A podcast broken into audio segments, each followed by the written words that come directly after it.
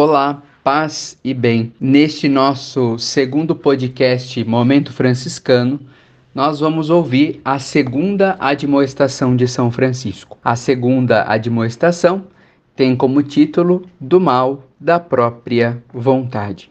Disse o Senhor a Adão: Come de toda árvore, da árvore da ciência do bem e do mal, porém não comas.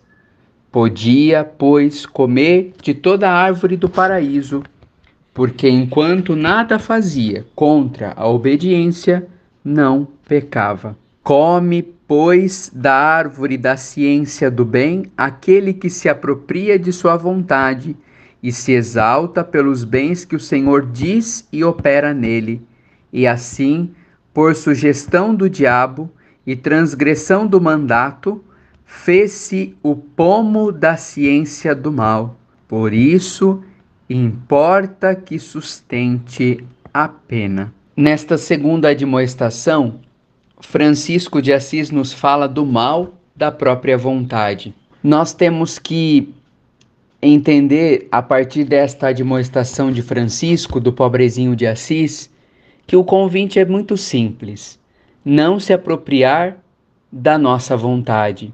E como é danoso, como gera sofrimento se apropriar da nossa vontade. Fazer a nossa vontade é de fato comer da árvore do fruto do bem e do mal, da ciência do bem e do mal. Ora, aqueles que se apropriam da própria vontade não vivem uma vida de obediência. E o que é obedecer? Obedecer, no fundo, é ter um olhar atento, terno e acolhedor aos outros. Por isso, Francisco diz: aqueles que se apropriam do bem que realizam no fundo estão comendo da ciência do bem e do mal. E é muito bonito este exemplo de Francisco, que nós saibamos diferenciar, que nós saibamos diferenciar, ou melhor dizendo, que nós saibamos distinguir o que é de fato obedecer e o que é de fato fazer a nossa própria vontade. E aqueles que comem da árvore da ciência do bem se apropriam da sua vontade. E o que São Francisco nos ensina então, nesta segunda admoestação, é bem simples: que nós não devemos nos apropriar do bem que nós realizamos, porque todo bem vem de Deus. E Deus é amor, e nós só podemos viver a dinâmica do amor se vivemos unidos como irmãos.